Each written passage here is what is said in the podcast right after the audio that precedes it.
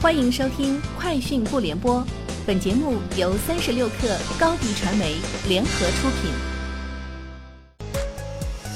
网罗新商业领域全天最热消息，欢迎收听《快讯不联播》。今天是二零一九年四月十七号。三十六克讯，支付宝今日宣布推出第二代基于线下消费场景的刷脸支付机具“蜻蜓”。新蜻蜓实现了刷脸注册会员卡的功能，前期试点显示。刷脸注册会员的转化率相比传统模式提升六倍以上。支付宝行业支付事业部总经理钟瑶表示，新蜻蜓帮还可通过支付宝小程序完成识人、领券、核销等操作。钟瑶称，我们未来将投入三十亿元来助力商家实现数字化转型。三十六氪讯，从接近 realme 的知情人士处获悉，OPPO 母公司旗下子品牌 realme 将进入中国市场。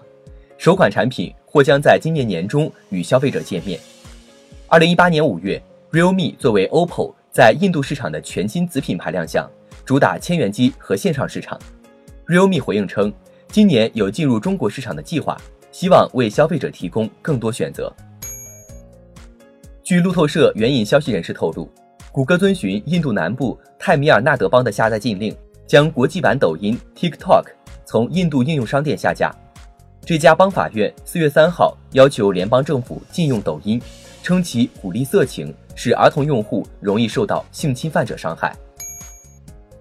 据全天候科技，亚马逊客服称没有得到这方面的任何通知，消费者不要相信网上的此类传言。此前有消息称，主营业务电商将退出中国，今后亚马逊在中国仅保留两块业务，一是 Kindle，二是跨境贸易，其他业务将全部裁撤。三十六氪讯，网易有道推出英语阅读产品有道阅读，以公众号为学习载体，通过一站式阅读平台满足用户阅读需求，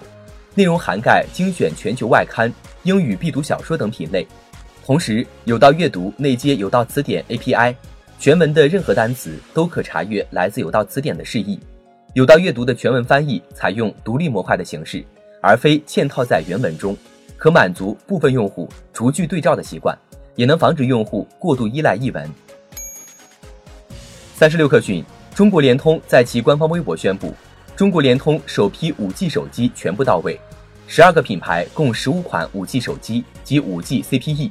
包括 OPPO、vivo、华为、小米、中兴、努比亚等知名品牌。中消协回应奔驰女车主维权事件，汽车金融服务费应明码标价。探索建立汽车消费领域信用公示机制，同时，中消协还敦促汽车领域经营者尊重消费者各项法定权利，切实承担自身义务和责任。针对消费者辨识难、取证难、鉴定难、协商难、解决难，主动做好强化合同警示提示和事前告知，保障交付合格的家用汽车产品等随车文件，强化员工培训等事项。三十六氪讯。北京知识产权法院近日受理了原告腾讯科技公司、腾讯计算机公司诉微信自动抢红包软件运营者不正当竞争纠纷一案。腾讯认为，被告看中其微信软件超过十亿的用户量和微信红包的市场价值，才研发微信自动抢红包软件，已积累了六千多万用户量，明显违反诚实信用原则和公认的商业道德，请求法院判令二被告连带赔偿原告经济损失及合理支出。五千万元。以上就是今天节目的全部内容，明天见。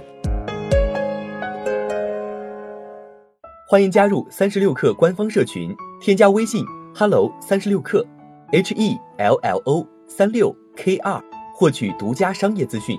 听大咖讲风口，聊创业，和上万客友一起交流学习。